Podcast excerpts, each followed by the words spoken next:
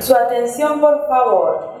Aerolíneas Vida Nueva anuncia la llegada de su vuelo semanal con destino a los oídos y corazones de los oyentes. Presentarse en la plataforma correspondiente con la radio encendida, sintonizada y listos para pasar 60 agradables minutos.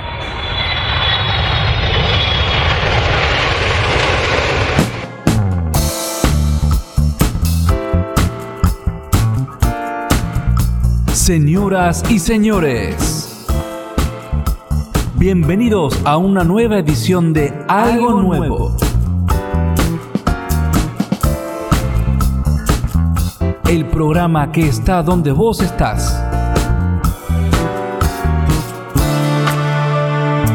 En casa, en el trabajo, en el local, regresando de un día agitado o disfrutando del calor del hogar. Allí donde te encuentres. La radio te alcanza. La radio te alcanza.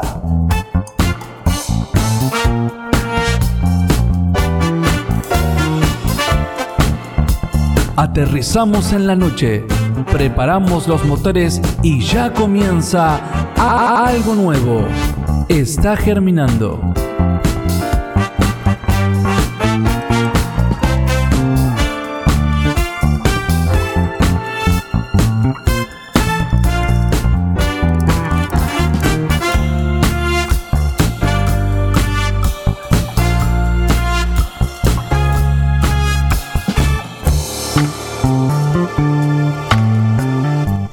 Buenas noches a todos queridos hermanos, bienvenidos a una nueva emisión de esto que se llama Algo Nuevo. Es el jueves 11 de noviembre del año 2021 y con 25 grados estamos comenzando este nuevo programa, un nuevo episodio por aquí por Radio Vida Nueva. Hola Yelen, ¿cómo estás? Buenas noches, ¿cómo están? Bueno, acá con otro programa. Hoy tenemos como un programa especial y distinto. Exactamente, es, una versión remasterizada, un bonus, digamos, que esperamos que les guste y esperamos que lo puedan usar para actividades de evangelización. Porque hoy, ¿qué vamos a hacer ayer? Hoy vamos a leer cuentos. ¿Qué onda? ¿A ustedes les gustan los cuentos? ¿Les leían cuentos cuando eran niños? A mí me encantan los cuentos. Eh, a mí me leían muchos cuentos cuando era chiquita. Después me acuerdo, veníamos hablando hoy con Pablo de eso. Después me acuerdo que yo iba a la, a la biblioteca de mi escuela y sacaba siempre un cuentito para leer. Y después de un poco más grande, habíamos encontrado unas, unos cuentos con reflexiones que vendían en Claretiana, que estaban buenísimos. Me acuerdo que los comprábamos con mi mamá, con mi hermana y se usaban en la parroquia. Y después un poquito más grande encontré en mi casa varios eh, cuentos de Mamerto Menapache, que es bastante conocido. Así que bueno, nos gustan los cuentos y acá tenemos un libro en especial, eh, así que vamos a, vamos a leerles. Así que si te gustan los cuentos, bienvenido. Y si no te gustan, bienvenido igual, capaz que a partir de hoy te empiezan a gustar, ¿no? hoy, hoy te proponemos un viaje a la infancia hacia las fábulas, hacia los cuentos. Quizás alguno conozcas, quizás alguno no, lo importante es que nosotros venimos a transmitirte lo que Dios nos dijo que tenemos que decirte. Así que abrir bien los oídos, prepare tu mate y si querés comunicarte con nosotros a través de WhatsApp al 11 59 42 8173 Repito, 11 59 42 8173 o también en Facebook. En Facebook pones algo nuevo, Radio Vida Nueva o algo N Radio en el buscador, algo N Radio y ahí podés comunicarte con nosotros con el comentario en el muro o directamente ingresando al botón enviar WhatsApp. 11 59 42 8173. Allí recibimos tus sugerencias, comentarios, saludos intenciones para la oración.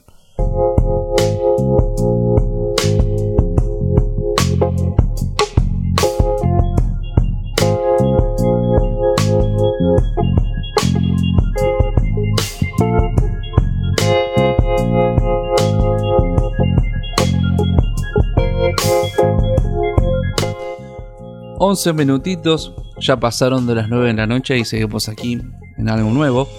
Y como les dijimos en el primer bloque, hoy la propuesta es el mundo de los cuentos y de las parábolas.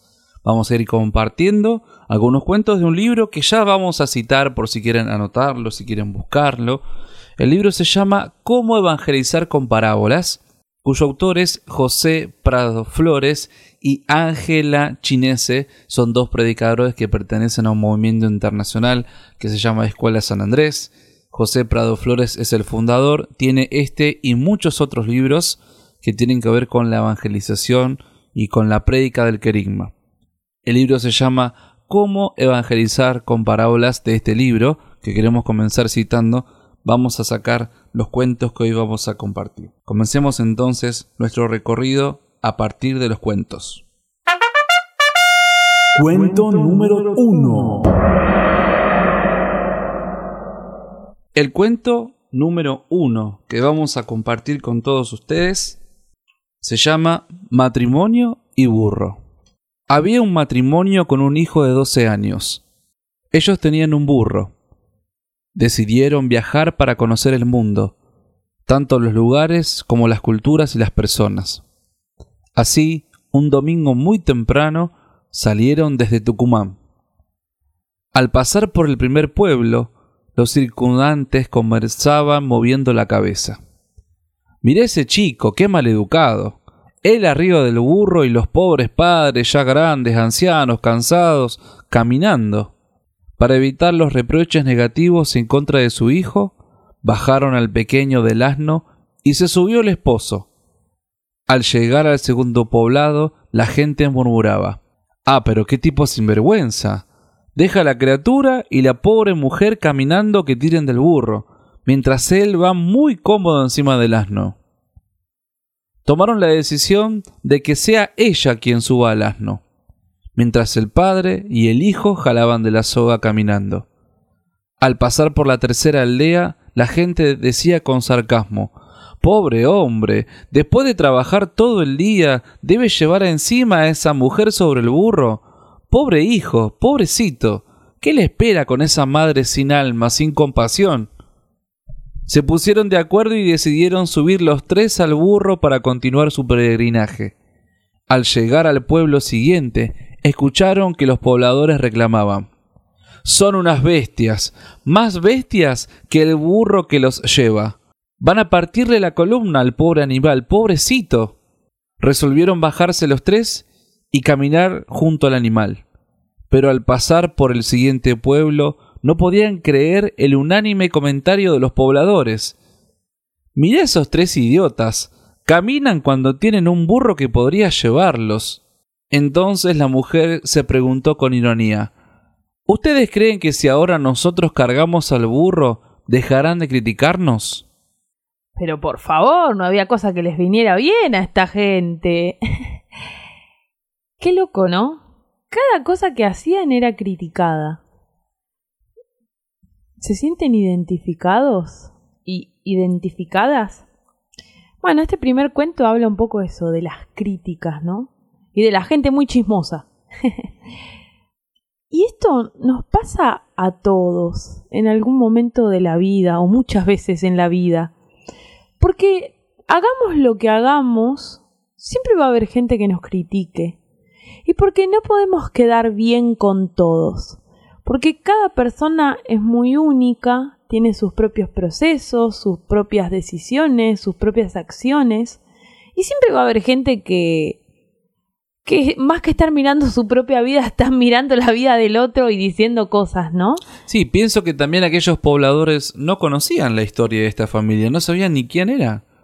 Ellos simplemente veían a un matrimonio y un nene pasando, pero se limitaban a, criticar, a comentar cuando no había una relación, ¿no? no conocían de dónde venían, cuál es su historia, a dónde iban, por qué estaban viajando. Y creo que el Señor nos habla de qué fácil que es criticar sin conocer, ¿no? Y cómo a primera vista esos prejuicios, ¿sí? O esos, esos juicios previos que hacemos siempre es por falta de conocimiento, ¿no? Tal cual, porque ellos veían una partecita, solo veían la parte en la que estaba el niño, o la parte en la que estaba el padre, o la parte en la que estaba la madre, o la parte que estaban eh, que estaba el burro y no veían todo el proceso, ¿no? Entonces, piensen que al final vieron que la mamá como que dice, bueno, y si cargamos el burro nos van a dejar de criticar. Y ellos durante todo el cuento como que no se pusieron mal, sino que siguieron caminando. No se quedaron atascados con las críticas, sino que siguieron su camino. Y pienso que un poco la, enseñanza o la moraleja de este cuento es eso, es, es pensar, bueno, ¿te vas a quedar atascado con las críticas o vas a seguir tu camino? quizás yendo más a lo espiritual, podemos pensar, ¿a quién buscas agradar? ¿A Dios o a los hombres? ¿Con quién querés quedar bien? Y hay una lectura que está muy linda, que está en Gálatas, Gálatas 1, 10, que acá San Pablo se hace una pregunta. Miren lo que dice. Dice, ¿acaso yo busco la aprobación de los hombres o la de Dios? ¿Piensan que quiero congraciarme con los hombres, o sea, quedar bien? Si quisiera quedar bien con los hombres, no sería servidor de Cristo. Claro, yo me lo imagino a San Pablo, que pasó de ser un tremendo asesino, perseguidor de cristianos, a evangelizar con poder. Pero la de críticas que habrá recibido este tipo, ¿no? Le habrán dicho, primero le habrán dicho, no, este es un mentiroso, o no, pero este era un asesino, lo hace a propósito, la cantidad de gente que le habrá dicho, este es un loco, un chiflado total. Sí, sobre todo recordando que San Pablo describe la Biblia que era un asesino de cristianos. Entonces, lo mínimo que le habrán dicho los judíos es que traidor que sos, mereces morir igual que la chusma cristiana, ¿no? Y sin embargo el tipo arriesgando su cabeza dio totalmente vuelta a la tortilla y se puso a evangelizar. Así es. Y mm, bueno, fíjense esto, ¿no? ¿A quién buscas? Y esta pregunta está buena también para hacértela a vos mismo, ¿no? ¿Acaso yo busco la aprobación de los hombres o la de Dios? ¿Para quién haces las cosas que haces? ¿Para tener likes en Instagram y en Facebook? ¿O, o para agradar al Señor? Y una de las cosas que, que, recién pensábamos era esto de las críticas, ¿no? Hay críticas que son destructivas, pero también hay críticas constructivas. Y yo hace un tiempito escuché en un podcast que me gusta mucho que ellas comentaban que, que haya una, dos o tres personas en tu vida que te conozcan profundamente, que conozcan tu proceso, que conozcan tu corazón y que puedan aconsejarte y que puedan hacerte críticas constructivas, porque claro, no vamos a caer en el extremo, ah, no escucho a nadie, yo hago lo que quiero, no, tampoco la pavada. No es ni el extremo de no escucho a nadie, hago lo que quiero, ni el extremo de escucho todas las críticas, me rebajoneo y no sigo adelante con mi vida. No. Entonces, las críticas constructivas las hacen personas que ven todo el proceso, que ven al niño caminando, al padre caminando, a la madre caminando, al burro, que ven todo, ¿no?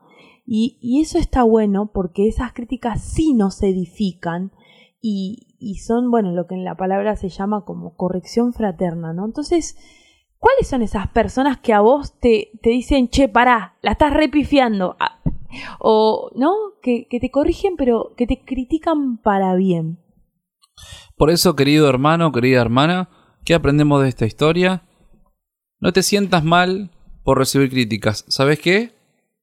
nunca se puede conformar a todas las personas, nunca se puede conformar a todos los que tenemos alrededor. Mira, hace poco escuché que un predicador decía esto, ni siquiera Dios satisface a todos, ni siquiera Dios hace que todos estén contentos. Entonces, apostemos a la autenticidad, apostemos a la autovalía, no te tires abajo por lo que dicen los demás. Eh, la imagen que a veces nos construimos de lo que piensan los demás sobre nosotros, sobre lo que hacemos o lo que no hacemos, a veces condicionan un montón de hermosas bendiciones que Dios tiene. Y en esto somos partidarios del ser auténticos, del ser auténticos y como dice la lectura, el Padre ve en lo secreto. Lo que diga y lo que piense el resto no debería ser tan importante. Arriba esa valía, arriba esa autenticidad y acordate que Dios siempre ve las intenciones del corazón, a prestarle menos atención a lo que puedan llegar a decir o pensar los demás, a ser sincero con uno mismo, a ser auténtico y a no traicionarse, porque todos estamos de viaje, de paseo, como esta familia. Cuento número 2. El segundo cuento se llama Empujar la roca. Eugenio, campesino de la montaña, vivía deprimido porque sus cosechas no satisfacían las necesidades de su familia, ni llenaban los sueños de su corazón. Una tarde que dormía, su habitación se iluminó. El Señor Dios lo llamó por su nombre dos veces y le dijo que tenía una tarea para él.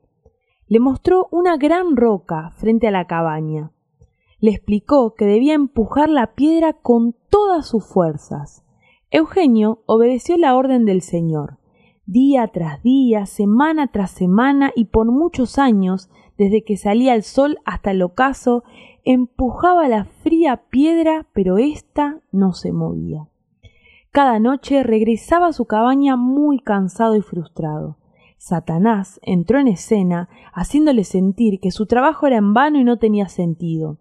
Has estado empujando esa roca por mucho tiempo y no se ha movido, es inútil, eres un fracasado. Estos pensamientos incrementaron su desilusión. Satanás, con una sonrisa irónica, añadió Ni insistas, ni te esfuerces, no hay nada más deprimente que no obtener el resultado de lo que se hace. ¿Por qué esforzarte entonces todo el día en esta tarea inútil? Eugenio estaba escuchando precisamente lo que él muchas veces había pensado pero antes de renunciar a su tarea, decidió reclamarle a Dios. Quiero renunciar a esta faena que no da resultados. Es absurdo y hasta deprimente estar intentando una misión imposible. Por más esfuerzo no he logrado mover la roca ni un milímetro. El Señor le, le respondió con compasión. Querido Eugenio, te dije que tu tarea era empujar la roca con todas tus fuerzas, y lo has hecho con perseverancia, yo no esperaba que la movieras. Tu tarea era empujar, solo empujar. No has fracasado. Mira ahora tus brazos, están musculosos, tu espalda fuerte, tus manos robustas por la constante presión, tus piernas se han vuelto firmes. A pesar de la adversidad, tus posibilidades para encarar otros retos se han agigantado. Este ejercicio era solo el campo de entrenamiento para que pudieras enfrentar con persistencia otros desafíos. Mi plan no era que movieras la roca, sino que te movieras tú, que te fortalecieras y no claudicaras cuando no ves los resultados que esperabas. Eugenio, Eugenio, mi plan era que movieras la roca, que empujaras. Yo soy Eugenio. Vos que nos estás escuchando sos Eugenio. ¿Sos un Eugenio o una Eugenia? ¿Qué significa esta parábola? Me encanta esta parábola para aplicarla a un montón de órdenes de la vida. Eugenio creyó que empujando la roca la iba a poder mover, pero todos los días se daba cuenta y se ponía triste cuando veía que no se movía un centímetro. La roca, ¿qué puede ser? Puede ser nuestra realidad, puede ser nuestra misión, puede ser nuestro proyecto de vida, puede ser nuestra relación matrimonial o de noviazgo, puede ser nuestra tarea en la evangelización, puede ser nuestro trabajo, puede ser nuestra carrera. Infinitas rocas podemos encontrar en nuestra vida. La roca es aquello que estamos llamados a empujar, a progresar, a avanzar. Y cuántas veces nos levantamos y decimos, Dios, no cambia nada este matrimonio no mejora, esta carrera no me está yendo bien, este trabajo no me gusta, siento que no tiene sentido, esta tarea evangelizadora que hago me deprime un poco, no viene nadie, la gente dejó de interesarse, ya nadie cree en Dios, no tiene sentido este hobby, no tiene sentido este proyecto, no tiene sentido esta vocación. Y sin embargo, fíjense que Dios le dice, mi plan no era que movieras la roca. Creo que en esta parábola, en este cuento, Dios nos está diciendo que cuando las cosas no nos salen, que cuando nos levantamos en la mañana y vemos que la roca no se movió un centímetro, no hay que desesperar. La fe arraigada tenemos que pedirle de rodillas, rezando quiero decir, para que nos sostenga en esos momentos. Querido hermano, querida hermana, Tristemente va a haber meses, semanas, años en el que la roca de tu problema no se va a mover un centímetro. La salud, la economía, los problemas laborales, afectivos, el rencor, las heridas, va a haber momentos en los cuales no se va a mover un centímetro. Pero aún así, ¿qué pide Dios? Que sigamos confiando en su divina misericordia, porque Él no tiene como plan que vos te autocures, te autosoluciones, sino que la fe que le tenés a Él ayude a que esa roca con el paso del tiempo milagrosamente vaya moviéndose. Sí, a mí me parece interesante que siempre el plan de Dios es como re distinto a lo que nosotros creemos, ¿no?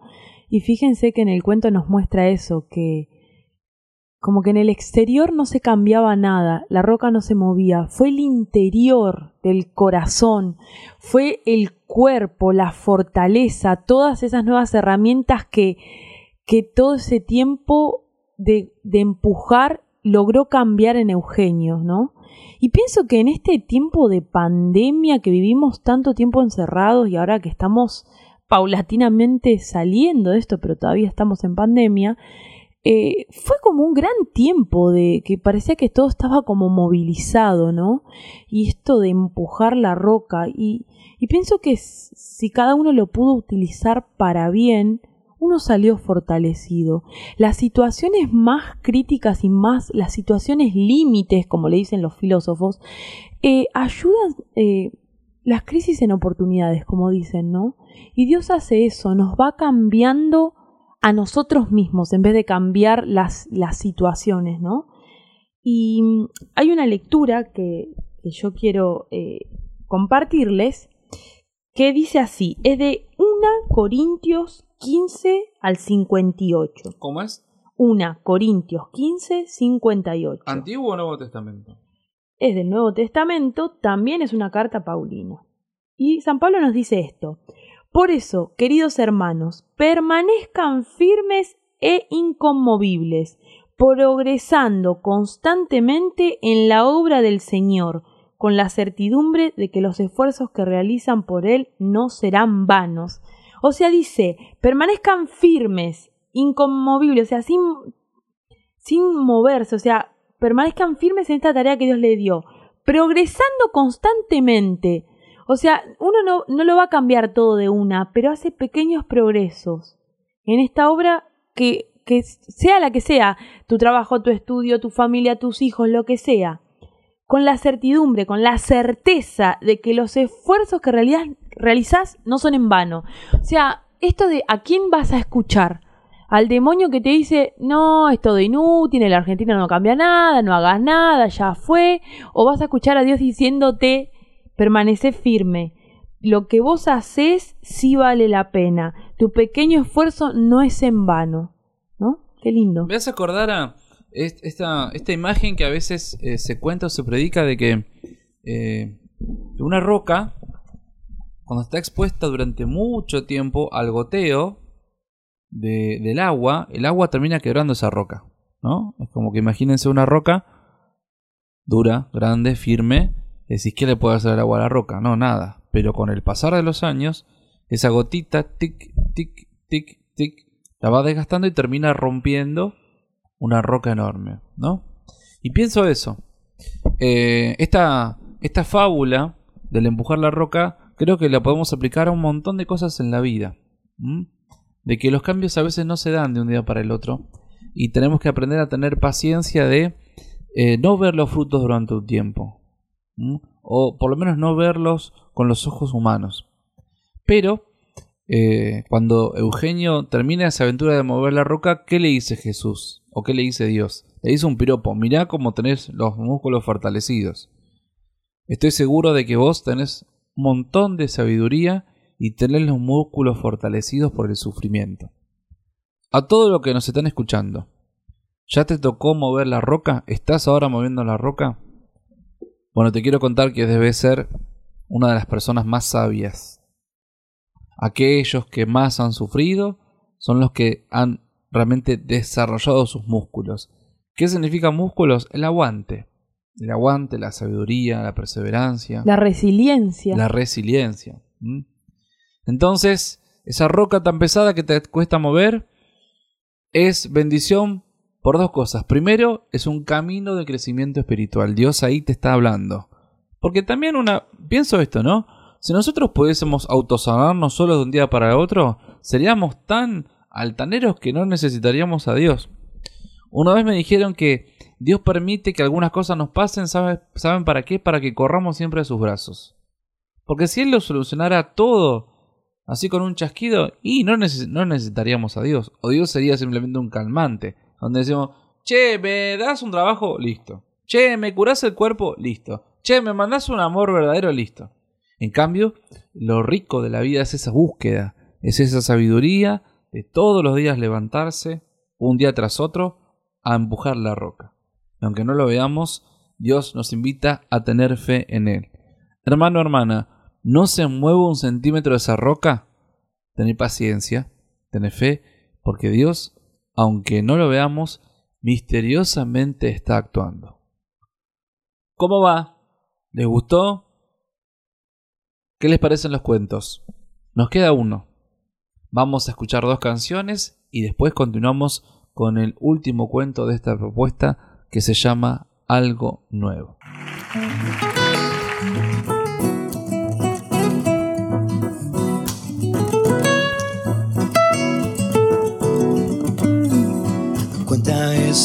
Vieja historia que a pesar de todo algunas cosas quedan. Los momentos vividos, recuerdos que van a quedar en lo profundo del alma.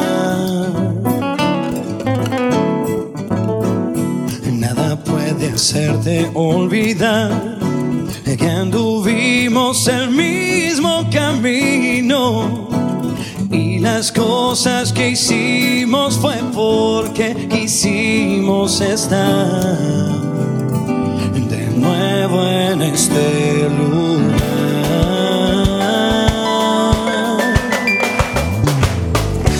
A pesar de los errores, a pesar de los defectos y virtudes, los mejores momentos que van a quedar en lo profundo del alma. Deja todo y no lo pienses más. No se puede olvidar lo vivido y tus seres queridos te extrañan cuando ya no estás.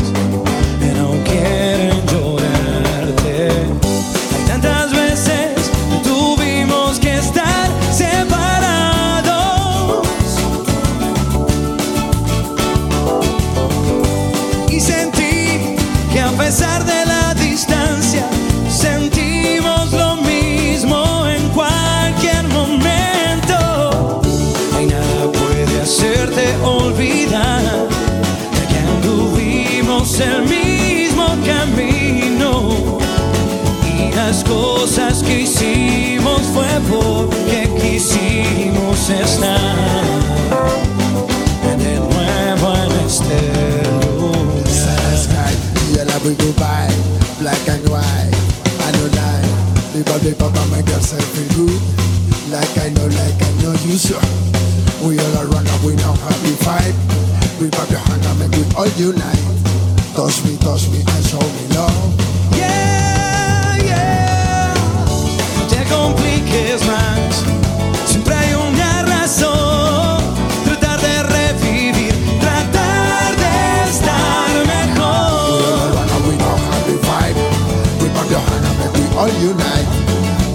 touch me and show me love. Tratar de estar mejor. Yes, me, make it positive, man. Yeah, man. Tratar de revivir, tratar de estar mejor. Yeah, man, love, peace and maximum respect.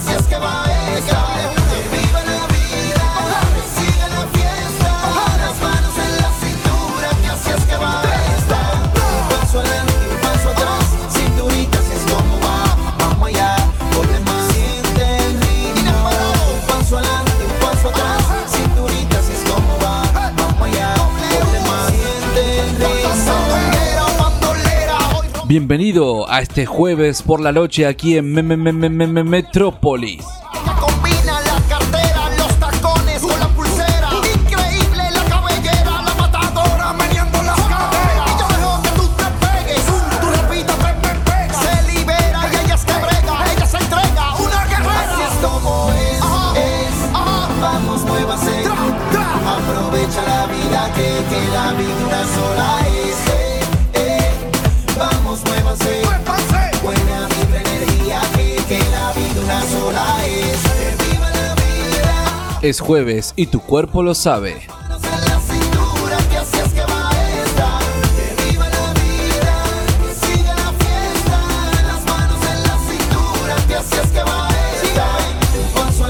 Paso atrás. Cinturita, así es como va. Vamos señor, vamos señora, empieza la clase de zumba. Es.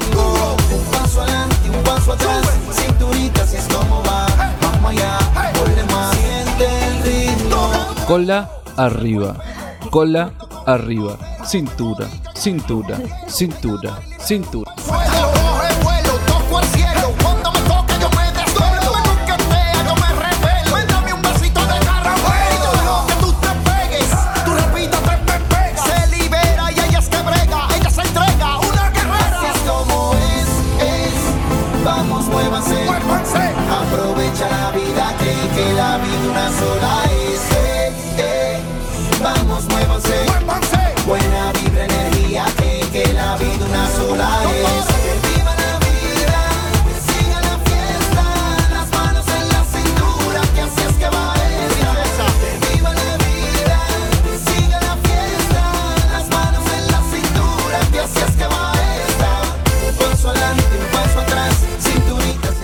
Así pasaba el bloque musical de este programa que se llama Algo Nuevo. Está bueno algo un poco más movidito, ¿no? Ahora para el verano. No sé ustedes, pero yo me bailé todo acá. Sí, así que vamos, vamos a empezar a poner la segunda canción. La vamos a poner movidita. Así que para el próximo jueves, señor o señora, prepárese eh, la botella de agua, una calcita, un lugar cómodo donde mover un poco las caderas porque vamos a poner siempre una canción tranqui y una un poco más movida. 40 minutos, che, pasaron ya de las 9 de la noche, 25 grados, hermosa noche y nos queda un cuento por compartir. Bienvenidos si nos estás sintonizando. 11 59 42 8173 para comunicarte con nosotros. Vamos a cerrar este bloque, esta noche especial de los cuentos. Cuento número 3. El cuento número 3 se llama El anillo y el experto. Vengo, maestro, cansado porque me siento tan poca cosa que no tengo fuerzas para hacer nada. Me dicen que no sirvo, otros afirman que no hago nada bien y la gente solo ve mis defectos. ¿Qué puedo hacer para que me valoren? le preguntaba un discípulo a un antiguo maestro oriental. El maestro, sin mirarlo, le dijo Cuánto lo siento, muchacho, ahora no tengo tiempo para ayudarte. Debo resolver primero mi propio problema. Quizás después. Y haciendo una pausa, prosiguió. Mejor. Si quisieras ayudarme tú a resolver mi problema con más rapidez, después tal vez tenga tiempo para ayudarte. El joven consintió con resignación, moviendo tristemente la cabeza pero sintió otra vez que era desvalorado y sus necesidades eran postergadas.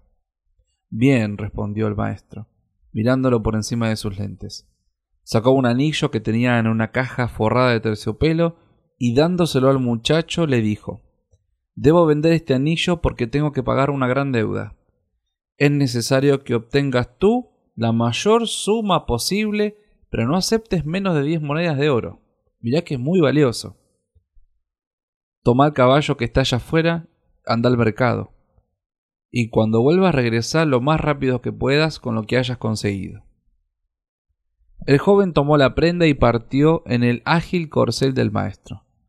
Apenas llegó, empezó a presentar la sortija a los mercaderes. Algunos no le prestaban ni atención, otros movían su cabeza, pero cuando el joven decía lo que pretendía por el anillo, algunos se reían y otros le daban la espalda. Solo un anciano fue amable para explicarle que diez monedas de oro superaban con mucho el precio real de aquel anillo. Después de ofrecer sus joyas a vendedores y comerciantes que se cruzaba por el mercado, abatido por su fracaso, montó su caballo y regresó a paso lento. Cuánto hubiera deseado tener él mismo diez monedas de oro para así liberar al maestro de su preocupación. Al llegar le dijo Lo siento, maestro, no pude conseguir lo que me pediste. Los pocos que mostraron interés no ofrecían más que tres monedas. Sinceramente, no creo que alguien quiera pagar más que eso. Qué importante lo que dijiste, joven amigo, contestó sonriente el maestro.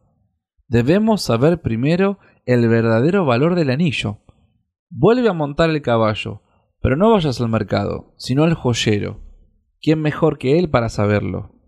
Dile que quieres vender el anillo y pregúntale cuánto te dará por él. Pero no importa lo que ofrezca, no se lo vendas. Vuelve aquí con mi anillo.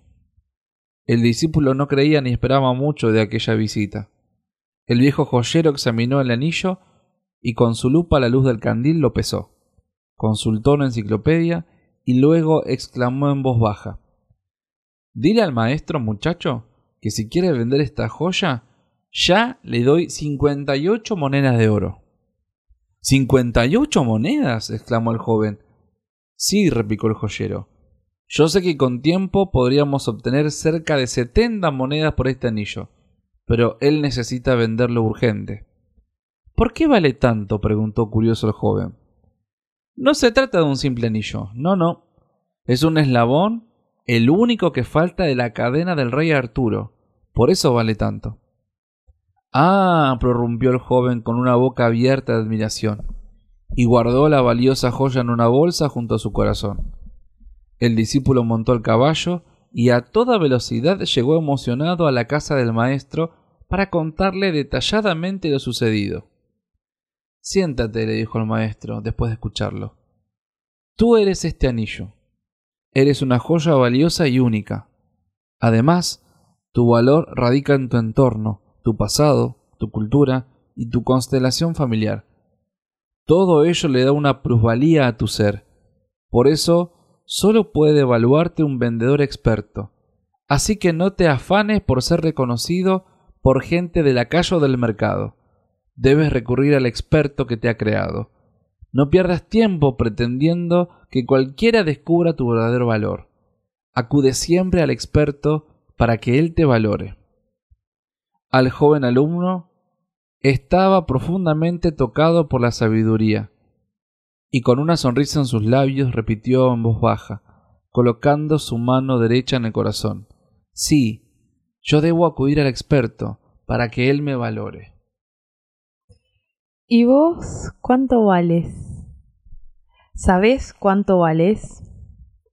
O también a veces estás como este joven que que le pesaba lo que los demás decían, o que no lo valoraban, que lo desvalorizaban, o quizás te pones o nos ponemos en situaciones donde no nos valoren, en relaciones donde no nos valoran de pareja o de amistades, o incluso sostenemos trabajos donde no nos valoran.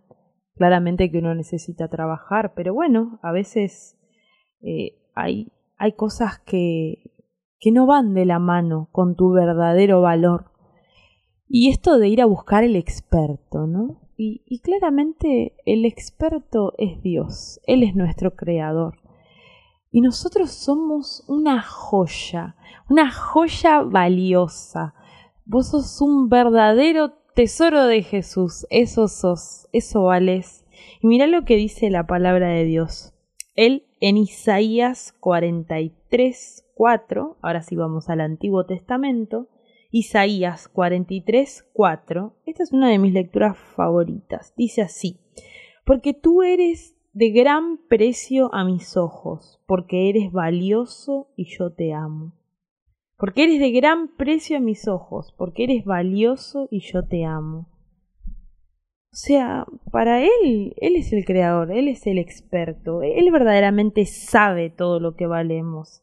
uy, pero mira todas las falencias que, que tengo, o todos los pecados que cometí, o todas las, no sé, las macanas, o las cosas que no me salen, o todo lo que todavía tengo que cambiar. O como este joven que decía, la verdad no, nadie me valora, me dicen que no sirvo para nada, me dicen que soy un inútil. Me parece que el problema más profundo es cuando nosotros no creemos eso. Cuando nosotros nos convencemos de que no servimos para nada, de que ya caímos en este pecado, en este vicio y nunca vamos a cambiar, de que siempre voy a ser un tipo ignorante, violentado, que todos se van a aprovechar de mí, de que yo no soy útil para nada, que nadie me quiere. ¿Quién no ha experimentado esa sensación en cualquier momento de la vida de que no te sentís querido? Tenés padre, tenés madre, tenés hermanos, incluso teniendo pareja y matrimonio, y no te sentís amado, no te sentís comprendido, te sentís totalmente solo. ¿Cuántos de nosotros, queridos hermanos, hemos tenido esa experiencia? No sirvo para nada, nadie me quiere, nadie me va a querer nunca, nadie me va a aceptar con, con este problema que tengo, con esta macana que me mandé. Bueno, la buena noticia es que, ¿sabes cuánto valés? Toda la sangre de Jesús valés. Porque Jesús, aunque hubiese sido solo por vos, él igual hubiera elegido libremente morir por vos. Toda la sangre de Jesús valés. Así que claramente que sos valioso e importante. Así que este cuento va un poco de la mano con el primero, ¿no? No solo no escuchar las críticas, sino que encima reconocer nuestra verdadera identidad, nuestro verdadero valor, que es ser amados, que es ser valiosos, que es ser verdaderas joyas y tesoros de Jesús. Eso, eso valemos. Y el maestro le dijo, no te conformes con menos, no te conformes con menos de 10 monedas. ¿Sí? No te conformes con menos de lo que te corresponde. ¿No te sentís valorado? Rajá de esa relación. ¿No te sentís valorado? Rajá de ese grupo de amigos. ¿No te sentís valorado? Rajá de ese grupo familiar. Después Dios te va a mostrar cómo con el tiempo sanar desde afuera. Pero así como el personaje de este cuento, de esta fábula, tenemos que aprender a salir de los lugares donde no nos valoran. Las personas de la calle y los mercaderes de este cuento son las personas que no te conocen, que no te aprecian, que no te quieren, entonces nunca podemos esperar que esas personas tengan un verdadero aprecio de nosotros. Porque nuestro valor radica, primero, en que somos obra del Creador más hermoso que es Dios y que nos hizo a su imagen y semejanza. Y segundo, nuestra valía, nuestro valor, tiene que ver con nuestro pasado, con todas aquellas rocas que empujamos, con todos los sufrimientos, y eso no se puede conocer fácilmente. Entonces, la enseñanza de esta fábula, una de las enseñanzas es rajá de donde no te valoran, no te arrastres más por la comprensión, por el amor, por la aceptación de un entorno donde te sentís mal, te sentís disminuido, te sentís rechazado. Sí, incluso pienso que un paso superador sería que además vos y yo y cada uno de nosotros reconozcamos el valor del otro, porque así como nosotros valemos, cada persona también vale la sangre de Jesús. Entonces, en vez de estar mirando al otro como, uh, mira este, lo que hace, ponernos en ese lugar de criticón y de chusma, eh, también tener esta visión de decir, esta persona esté atravesando lo que esté atravesando, o pase lo que le pase, o haya hecho lo que haya hecho, también es valiosa, también lo es. Aprender a, mirar de esa forma a cada persona, además de mirarte a vos mismo con ese valor, ¿no? También es como, eh, me parece que es un paso superador. Y bueno, vamos a orar. Y así pasaron tres cuentos, tres enseñanzas y ahora se hacen oración. Espero que les haya gustado a todos. Saludamos a Horacio desde Bahía Blanca que nos ha comentado que quería los cuentos. Espero que a Horacio y a todos ustedes les haya gustado esta idea de compartir con ustedes tres fábulas, tres cuentos. Tal vez más adelante lo volvamos a repetir. Separador de oración y comenzamos con el momento más importante que es elevar a Dios estas cosas lindas que hemos reflexionado y que ahora vamos a rezar.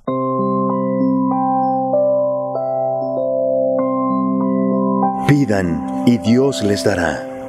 Busquen y encontrarán. Llamen a la puerta y se les abrirá.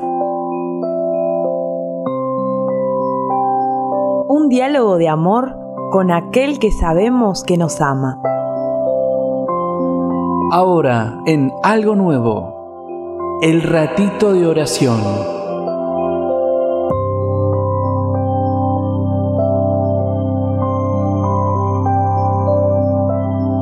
Señor, en esta noche. Te alabamos porque vos tenés siempre palabras hermosas para nosotros. Te alabamos, Señor, porque vos siempre nos estás piropeando, nos decís que somos valiosos, que somos hermosos, que somos como la niña de tus ojos. Te alabamos, Señor, porque vos no perdés tiempo criticándonos, sino siempre diciéndonos cosas lindas. Te alabamos porque también nos corregís, pero con amor, para crecer. Te alabamos, Señor, por aquellas personas que pusiste en nuestro camino, que son pocas, pero que son fieles y nos saben corregir fraternalmente y con amor. Te pedimos la gracia de escuchar esas críticas constructivas y te pedimos la gracia de si todavía no tenemos esas personas que nos las brindes, porque las necesitamos para crecer. Te alabamos también, Señor, porque nos enseñás a ser perseverantes, a empujar la roca de nuestra vida cada día. Te alabamos, papá, porque sabemos que vos nos estás fortaleciendo el interior, nos estás haciendo crecer músculos, nos estás enseñando a ser perseverantes, a confiar en vos, a ejercitar nuestra, nuestro autodominio, nuestra voluntad. Te alabamos, Señor, porque cuando en apariencia las cosas no cambian, es porque vos nos estás cambiando a nosotros. Y, y cuando nos cambias a nosotros, vas cambiando poco a poco nuestro entorno. Así Señor, que te alabamos. Señor. Porque las rocas que nos tocan empujar nos hacen crecer los músculos. Te alabamos porque vos sabés sacar bien del mal. Te alabamos porque dice tu palabra que Dios hace concurrir, hace coincidir todas las cosas para aquellos que lo aman, incluso las cosas malas. Así que Señor, te alabamos por las rocas que nos tocó empujar. La vida es esto, nos toca empujar una o varias rocas pesadas y a veces nos cubre el desánimo. Te pedimos, Señor, que nos acompañes, que nos fortalezcas, que nos sigas ejercitando para ser capaces de empujar la roca que nos toca cada día. Te alabamos por esta roca, porque sabemos que, aunque a veces nos haga sufrir un poco y nos haga llorar y nos dé desánimos, es un signo de tu amor y de que siempre permaneces con nosotros y que podamos experimentar la sabiduría que nos da haber empujado la roca, haber experimentado el dolor. Te alabamos, Señor, porque vos elegiste libremente, Jesús, morir por cada uno de nosotros. Te alabamos porque valemos toda tu sangre. Cada una de, las gotas de tu sangre, eso valemos. Te alabamos porque nuestro valor, nuestra identidad está en vos y no en lo que nos dice la gente o lo que incluso pensamos nosotros de nosotros mismos. Te alabamos, Señor, porque vos somos de gran precio, incluso cuando hacemos las cosas mal, seguimos siendo valiosos. Y te pedimos, Señor Jesús, la gracia de, de, de cortar con situaciones y con relaciones y con lugares que son tóxicos, que no nos ayudan a crecer, donde no nos, no nos podemos desarrollarnos de buena forma, sanamente, donde no nos valoran. Señor, danos la gracia de cortar con todo eso. Seguramente alguno de nosotros, o a todos, habrá algo de estos tres cuentos que leímos que nos tocaron el corazón. En estos segundos de silencio que vamos a dejar, allí donde estés, en tu casa, en el trabajo, escuchando ahora en vivo el programa o en formato de podcast en algún momento de tu vida que te vas a cruzar en las plataformas donde estamos eh, evangelizando, cerrá los ojos, contale al Señor qué te llegó de estos cuentos y cuál es el deseo de tu corazón o de tu intención para hacerlo oración en esta hora.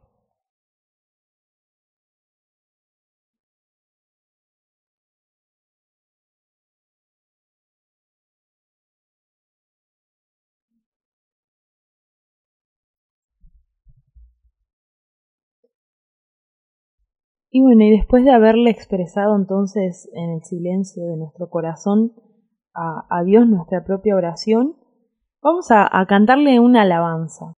Porque en la alabanza, como, como fuimos aprendiendo, en la alabanza es como es cuando Dios se mueve con más poder. Entonces le vamos a decir así, qué bonito es alabar al Señor. Qué bonito es, qué bonito es alabar al Señor. Qué bonito es, qué bonito es alabar al Señor. Ven hermano. Ven hermano, vamos a alabarlo. Qué bonito es, qué bonito es alabar al Señor. Ven hermana, vamos a alabarlo. Qué bonito es, qué bonito es alabar al Señor. Yo no sé a qué tú viniste, yo vine a alabar a Dios. Yo no sé a qué tú viniste, yo vine a alabar a Dios. Aleluya, aleluya, yo vine a alabar a Dios. Aleluya, aleluya, yo vine a alabar a Dios. Te presentamos, Señor, estas intenciones, estos buenos deseos, estas reflexiones y también todas las preocupaciones que quedan en lo profundo de nuestro corazón. Te lo presentamos a vos que suban en forma de oraciones al cielo, en el nombre del Padre, del Hijo y del Espíritu Santo. Amén. Gracias a todos por acompañarnos una noche más, un jueves más, aquí en esto que se llama Algo Nuevo. Nos encontramos la próxima semana. Chau.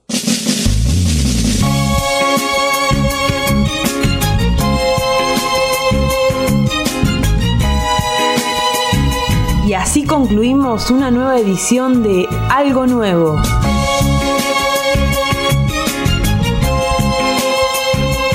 Gracias por habernos acompañado.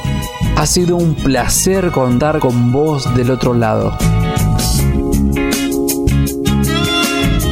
Esperamos tus saludos, dudas o comentarios en todas las redes sociales de la radio y te invitamos a difundir en tus redes toda la programación.